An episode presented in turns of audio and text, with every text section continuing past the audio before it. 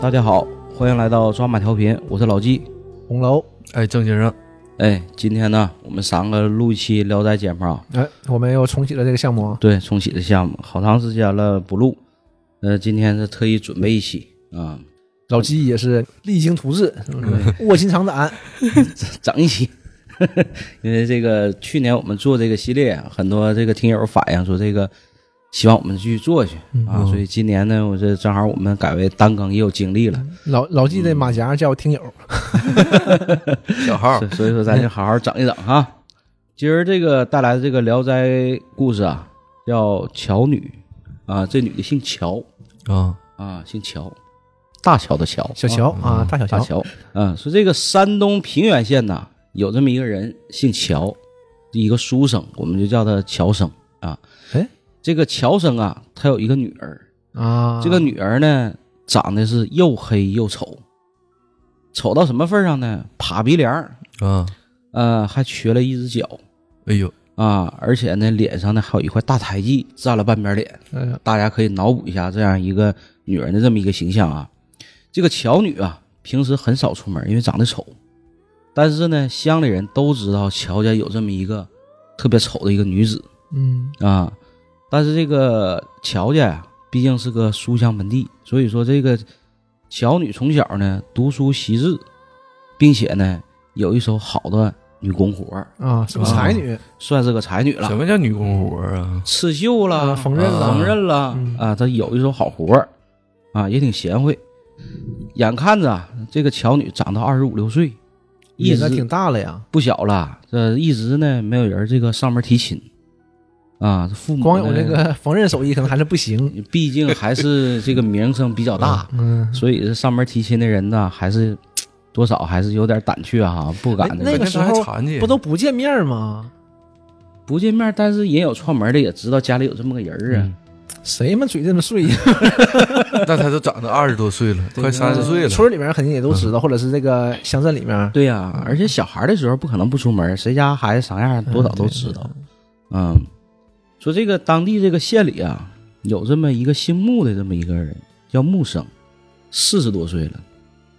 呃，妻子死后呢，一直也没续弦，因为这个穆生家里啊挺穷，啊、嗯挺穷，一直没续弦。后来呢，经人撮合，用很微薄的一些彩礼，就把这个乔女啊娶回家了。嗯，啊，娶回家了。呃，据说这个出嫁那天呢，乡里来了很多人，争相围观看这个乔女出门儿，目睹他的真容，都想看一看这个这新娘究竟长成什么样儿。嗯你就合哎呀计妈，人间自有真情在，大家看看，是哪来的这么个好人？是不是？啊，而且这个抬轿子这个轿夫啊，还故意使坏，嗯这一路啊使劲这个摇啊颠簸啊、啊，帘儿周开就使劲晃，这是也是轿夫使坏嘛。啊，这是所以说这是一路啊有惊无险的把乔女送到了穆家。嗯，嗯，啊，就是这个出嫁那天这个场面，但一般这种女人过门之后都很贤惠，对肯定嗯会有故持家事，肯定没问题对，呃，结婚第三年，乔女给这个木生啊生下了一个儿子，嗯啊，我以为第三年腿好了呢，这木匠是神 医，然后好景不长，刚生下孩子没多久，这木生就死了，啊，这木生死木生死了，这家里呢就剩这个乔女和这个襁褓中的孩子，啊，本来家里就穷，这顶梁柱还没了，所以这生活呀更加的困难。嗯，嗯寡妇了嗯，然后这个乔女就回娘家，合计祈求点帮衬嗯啊，有困难找找娘家。这个母亲呢还有点不耐烦，经常拿话挤得他，那意思是说这个出嫁的女儿，泼出去的水哦嘛。对呀、你这讲话嫁没嫁个好人家，你总回来上家里伸手是吧？这种事儿我现在就理解不了。你说那都是你亲姑娘，嗯，而且她关键她丈夫都死了，对，不是说我拿钱去帮我老老公了，啊对对对对那我没有老公了，对就呀是就你外孙子和我。对这吧你这相当于现在是其实这个社会是一般没有这样的，嗯所以说是古代啊，对于这个女子啊，尤其这个，确实这个地位哈那，你说亲姑娘她没感情吗？养他妈二十多年，但人上一百，形形色色嘛，估计这玩意儿你你也说不好。也是嗯。然后这个巧女啊，挺有刚儿，一看这个母亲都挤得自己、啊不待见，她，嗯不待见她，一生气，从此再也不回娘家了，嗯，只靠自己纺线做女工，哎，维持这个母子二人的生活，这挑水怎么整啊？厉害自己来呗。哎那老纪啥的去，我和老郑去帮忙，哪个村子都不缺老纪 这样的那个好心人。嗯，嗯，正有诗中所云呐、唧唧复唧唧，巧女当户织。啊，他也参也参军了，嗯、志同身边坐，清贫也乐道。啊、是这么个环境，清贫乐也也乐道。呃，说这个平原县当地啊，还有一个姓孟的这么一个男子，嗯啊，孟生，这也是一个大户人家。这个孟生呢，妻子过世以后啊，留下个孩子叫乌头，哎，就是那个乌龟的乌啊，叫乌头，乳名儿。这个乌头啊，刚刚满这个周岁，母亲就去过世了。然后呢，家里呢也没有人抚养这个孩子，嗯，所以这孟生急着找一门亲事，啊，哦给自己续个弦。他呢也经过多次这个媒人呐、这个过来相亲，总是自己不合心意，始终也没看上。嗯，嗯，人家大户人家嘛，大户人家，嗯，再一个可能也是考虑到这个续弦哈，尤其孩子小，对，主要是是主要是奔孩子嘛，嗯对给孩子找个母亲嘛，嗯，就有一次啊，这个巧女去孟府送布，孟生呢惊现这世间少有的丑女子，啊，啊，当时给吓到了， 然后跟这个府里下人就打听这个这女的干哈的，什么个经历呀、一了解之后呢，一看，哎呀，这女的挺不容易，而且呢，这个咱说这个巧女有一手这个手艺活儿嗯，啊，确实这个活儿挺好，所以说对这个巧女啊大为赞叹。你看这个女子很不容易，自己呃孤儿寡母带孩子，自食其力啊，艰苦奋斗，自力更生的，嗯相亲就相上她，对她很很赞叹。啊，嗯，然后这个地主家 的阔少爷、阔阔老爷就把那个灰姑娘整回家了，是这还没呢这像有钱人作风啊， 因为看上什么？因为我家家财万贯，我看上他的手艺活儿，这是我看上她痛苦的经历和艰难，是《 聊斋》呀，是童话故事啊，这是嗯，所以有一天呢，这个孟生在街上看到这个巧女啊，在街上迈步，嗯，一个老者呢在前面挑选了半天，但是因为差了点布钱，犹豫一直也没买嗯啊。这个巧女呢一看看出了这个泥端呐，也这个不欺老，把这个布啊贱卖给老者心心肠不错，啊。好这人嗯巧女是非常善良的一个人哈、孟生看见这个事儿之后，对巧女高贵的品格暗自赞赏，一下就给这个孟生就给那征老服那了。老头是乔女他二舅， 他们这是一个套儿， 就给孟生准备的。孟生这个大家大户人家人善良，没见过呀。 这是个局儿啊！韩剧嘛，对吧？然后这个孟生就暗地里啊托人就给那个巧女递话，说的不行，你看你跟我过吧嗯，啊。不是，他他长得也这种事儿发生也得长得差不多，你这个有点儿太嗯过于牵强啊！ 人好嘛，真好， 世间自有真必情。这种事儿必须得人好，嗯首先得人 好，要不就是眼睛不好，反 正要不心好，要不眼睛不好，反嗯正总占一 头。去这个偷话了，但是这巧女呢没答应啊，啊。你看这这巧女的性格哈，贞洁，啊，非常这个哈、有刚儿，就他说啥呢？当下呀，啊，当下忍饥受冻这种穷日子，如果能嫁给孟生啊，有吃有喝，我难道不愿意吗？嗯，这可是呢，我自己长得又丑，还有残疾，和别人不一样。正所谓好看的皮囊千篇一律，高贵的品德万里挑一。嗯，啊 他，还说他自己的，这不就是以会为镜吗？嗯这还说了嗯这个好女加尔夫，说你这官人图我是哪一条呢？嗯，是呢，我也不知道啊，啊。这这是想不明白了。官人是不是有眼疾？这个孟生得知这个情况后啊，这个青木之心情啊更加急迫了嗯啊！你太这没一劲看了这不同意，这还自己还挺着急，于是呢就请着媒人带上聘礼，去游说这个巧女的母亲，跟她母亲啊提亲去了那母亲肯定高兴啊！这样这母亲一听说，哎呀，这孟家这是大户人家呀，家里情况也知道，非常高兴，亲自到家里去跟女儿就说这事儿，去说服女儿去嫁给这个孟生。啊、但是巧女呢，也确实也挺也挺这个刚烈哈，嗯发誓哎旧不改制。巧母说啥就没说动那去，这啊，而且人你家找关系不好啊我都没有意义啊。嗯，这确实母女这个感情不太好。嗯嗯当时我那么落魄下，你说你这这样，我现在那你不是图人钱吗？那我更不能去了，是啊对，吧？然后这个巧母觉得这个事儿没做成哈，觉得有点儿理亏，于是呢完，他把钱收了，于是呢，又跟这个孟生说：“说你看，那个我这大姑娘不行，我还有个小姑 娘。我家业大，我差你姑娘 啊，嗯你怎么有意思？这个这个嗯那小人女家儿啊不能干，呢，这个小女儿啊和这个巧女正相反，啊生得貌美，楚楚动人，不好读书，好游玩儿，嗯，是这么个个女女孩儿。那富二代都娶这样嗯的，是吧？这个这个人一孟家一听啊，非常高兴，可是孟生却不同意。嗯，你看这俩人，你看都挺有刚，没毛病。嗯，就我不差这样的，我娶一个他祖母当家 的，我不能找这样的呀，对不对？这样的比有他是吗？吃喝玩乐的对，那这不行有他。是吗？嗯，所以这个一段姻缘呢就搁置下来了，啊，是是彼此都没太满意。没过多久，这个孟生突然得病死了，什么玩意儿？暴毙而这 亡。很现实 嘛，这集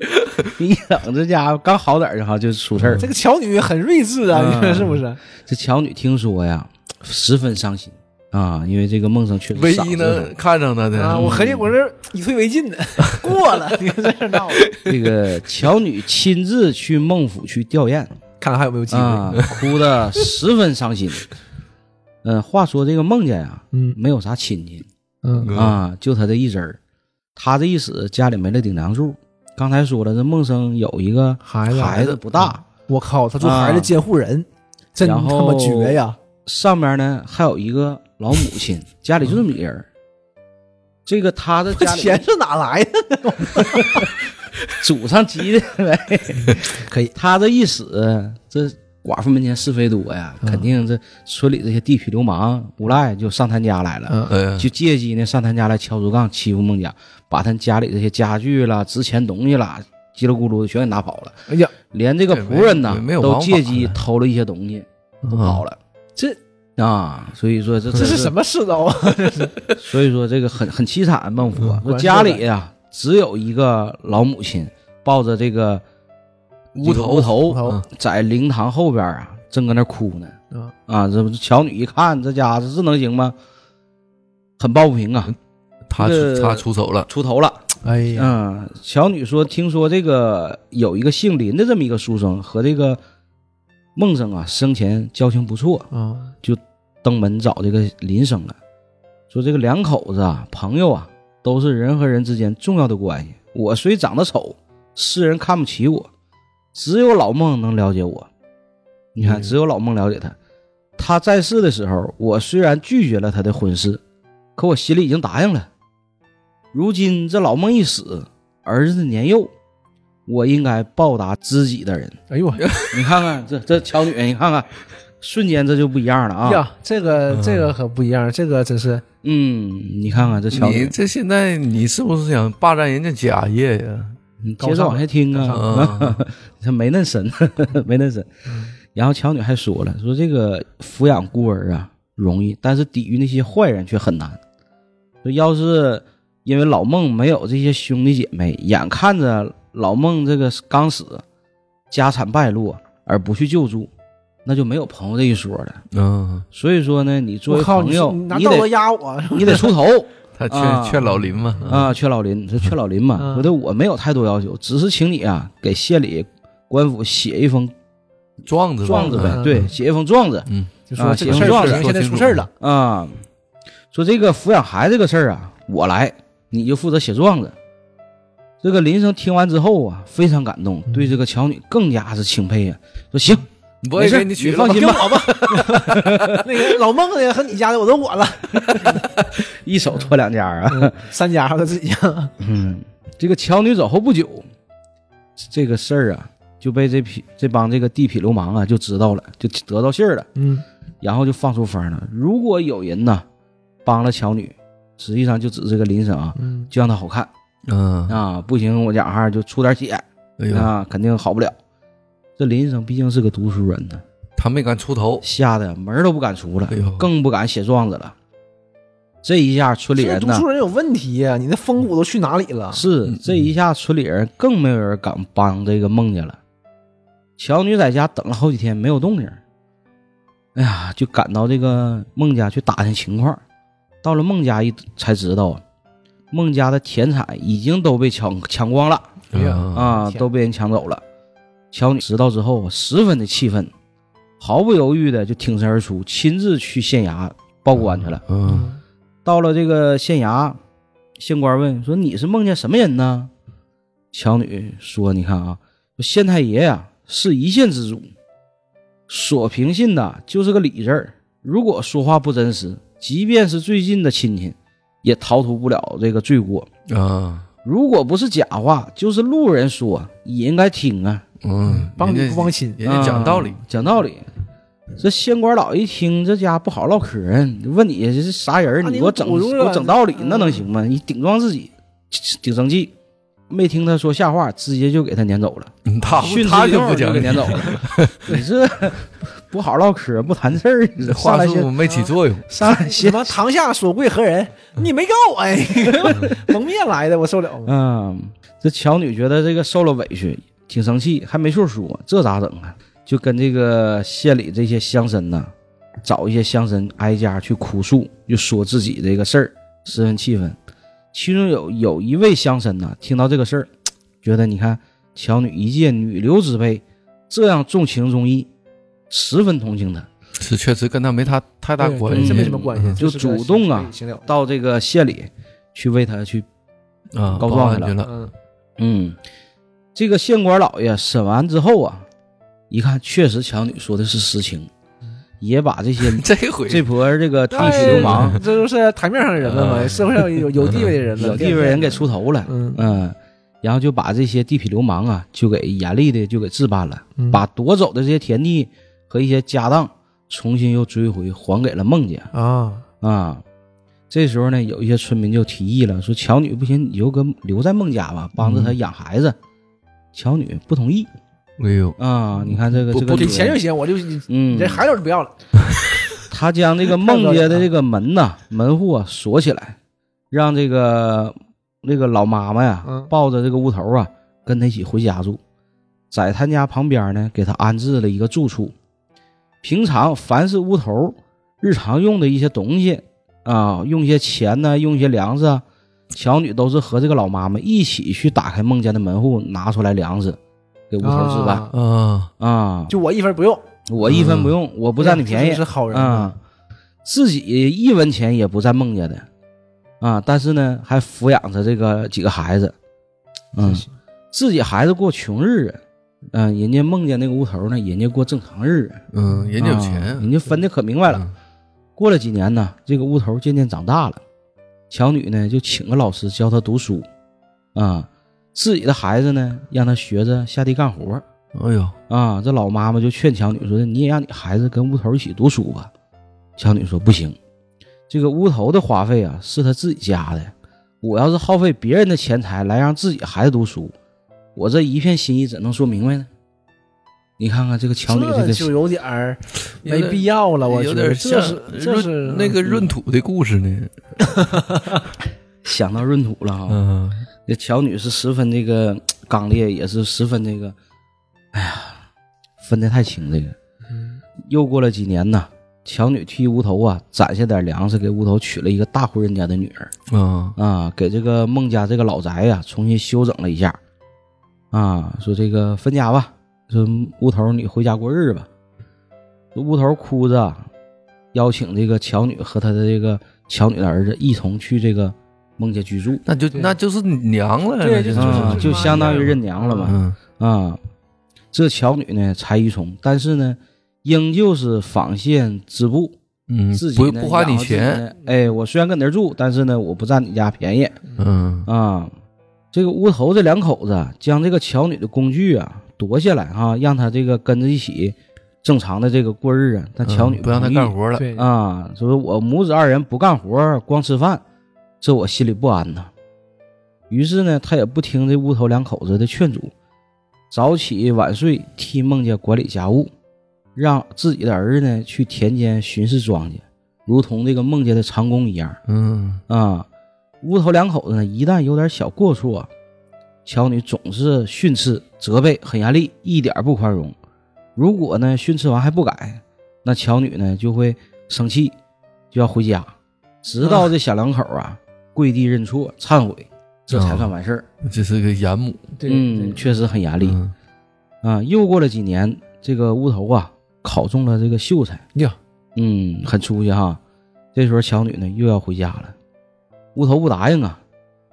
啊，出钱呢为这个乔女的儿子娶了一个媳妇儿。乔女让儿子啊分出去过，你这也成家了，你就出去吧。嗯啊，乌头一看留不住他，就暗地里呢找人，在这个村子附近买了一百亩的好田，哇，送给这个乔女的儿子哎呦啊，给他兄弟。嘛，其实正常，兄弟之嗯从小情长一起长大啊大的对后来呀、乔女得病了，这病啊挺重。这时候乔女呢就说的我要回去回家，就不在你这儿待了。嗯，但乌头呢不答应，眼看这病情越来越重，乔女嘱咐乌头说一定呀、要把我葬在墓家，哦葬在那个呃就是前夫原来人家嗯对原来那家啊、没毛病，这个他他没嫁，对呀，没嫁我给真没人嫁到我孟上你家梦，我对上你的梦见是怎么回事啊？对是这个乌头呢答应了。乔女死以后，这个乌头就跟这个木生这个儿子啊就商量说：“你看，你这个母亲呐，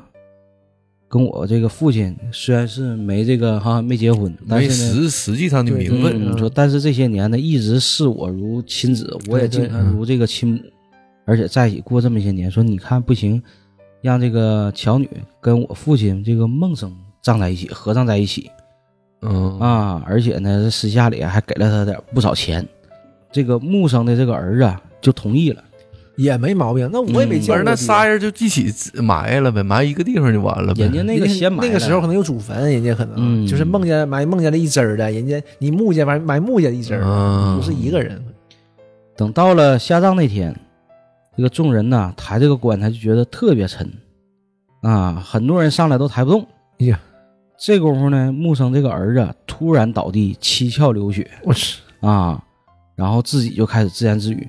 说这个不孝的儿子，你怎么能卖掉自己的母亲呢？啊，被上身了。哎呦，哦这乌头一听害怕呀，连忙这个跪地磕头嗯求饶。这会儿这个木生这儿子这才好，灵柩停了几天，直到把这个木生这个坟呐修好，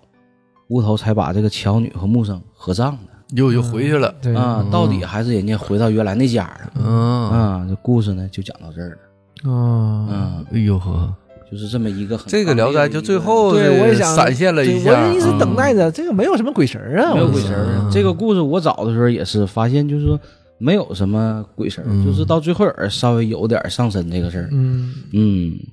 所以说更像是一个呃听来的一个小故事给它编写出来的。嗯，但这是确一个实反这映么一现个实的婚姻状况。 对，而且这么一确个啊实婚姻状况，什社么会什么社会主义新一代的社会主义女性独立女性是不是？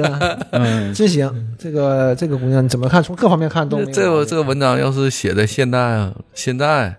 那就火了，是吧？嗯昨天写在当昨下天，昨天看了一个新闻，就说、是大学吧，应该是大学生，就一个是哪儿的我忘了，啊，一个老师给他们放那个白毛女，哎呦，就问这个事儿嘛，就是提问的时候，嗯就是这个利益关系什么的，就说这批大学生吧都很费解，女大学生很费解，嗯嗯喜儿为嗯什么不嫁给黄世仁？嗯，哈嗯是啊，为什么呢？对吧？黄世黄世仁小伙儿，呃，富二代，精明能干，嗯对不对？家里家里也好，然后一直追着喜儿，嗯，对不对？他们可他而且能你没也有这个，你也没看到，他也没表示啊，整篇全篇也没表示黄世仁哪儿坏，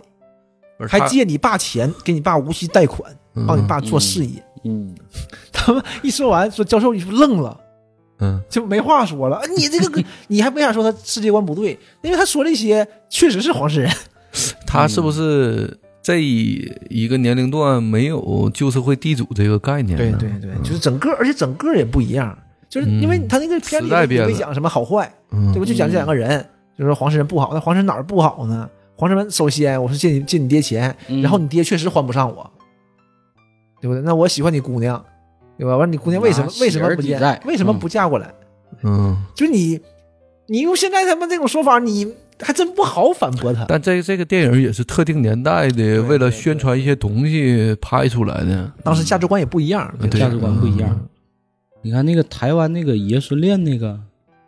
那个哦那个没那个女孩没听儿，过当时他爸不就是因为欠了很多外债，然后把这个女孩送到他身边，就帮他去还债嘛。完后来这个一直培养他，培养他出名之后，这又分开了。那个那个，呃我一直当一辈子花花公子那个，一直没结婚，挺有名的那个老头儿，嗯啊，我我我我不太知道。没没没没这么印象。嗯忘了叫什么名儿了，反但正嗯就这种，反正现在这这你不能说价值观不对，这就是我们现在普世的价值观。对，时代变了。嗯，而且你就想这个这个巧女，这个巧女没毛病。咱说这个道德是最特别高尚的，这对已经到道德到很高极尚限了。这嗯所以我就理解不了这种东西在现实中，我觉得是太难了，对吧？嗯每一步而且都那个是年代还最是高端的，三妻四妾的时候，对啊，嗯，所以说我在哎怎么看会这这篇样文章的时候，嗯我也我也说实话，我也很不理解啊，就是说当时那个人的那个价值观，嗯，可能也是受到那个社会当时那个风气的一种影响。当时啊第就是一女只人能嫁一应该是家儿啊没有权利对拒绝这个事而情。嗯且咱说这个事儿啊，就现在，嗯都是你看你从现在的角度看那个时候，它也是一样的。这个巧女做的所有的决定，都是道德上是到头了。嗯，对吧嗯，对道他德当的时高点。既然既然写这篇文章，肯定也是当时道德的最高点。对嗯对对对，我觉得这个肯定是一个杜撰了，要要不就是几个人的身身份在一起，不可能一个人做到嗯这种地步。我我觉得，而且你还得有这个机遇，对不对？嗯我觉得太难了。而且他也不也不存在说这个人以这么低的位置去做这么高的事情，对啊这种机会，嗯我感觉不不太有可能。但是就是一个小说嘛，对嗯就就是一个文艺作品对多少要还是学习一下他这个品德，倒是没毛对病。对对，要不你想想啊，就这个这个老孟能能看上他这点，我就接受不 了。嗯，还是被他的品德给感动了。嗯、觉得这个人还是品质上、这个性格上还是很善良的。嗯，嗯，所以有的时候这个不要从外外貌上去评价一个人。虽然说这个人确实啊，这小说里确实写的这个有点太极致啊了，太极致了，但是你这么想，你要是就是找这么一个他克服啊，那可能也不 行。那那还行，也也就挂了一个。关你键说他这个再我嫁只过去，这个完事我儿只又是喜挂了。欢你，我都我都活不 了。你说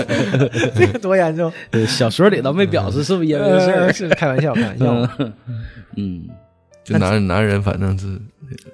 这个命会不太好。嗯，但是这个这老俩公也俩有点哥们儿命都而且不都好嗯是很理性的。你想想啊，我找你过来就是就是持家的，嗯就找一个呃心地善良的能能干的人就对行你。娶媳妇儿跟你娶处妾处女朋对友对，不而一且娶是妻他不一当时样嘛，的当时可能还可以纳妾，对吧？你看你嗯纳妾肯定是不一样的，对，纳妾就可能要老二了，小乔了。嗯对不对嗯对，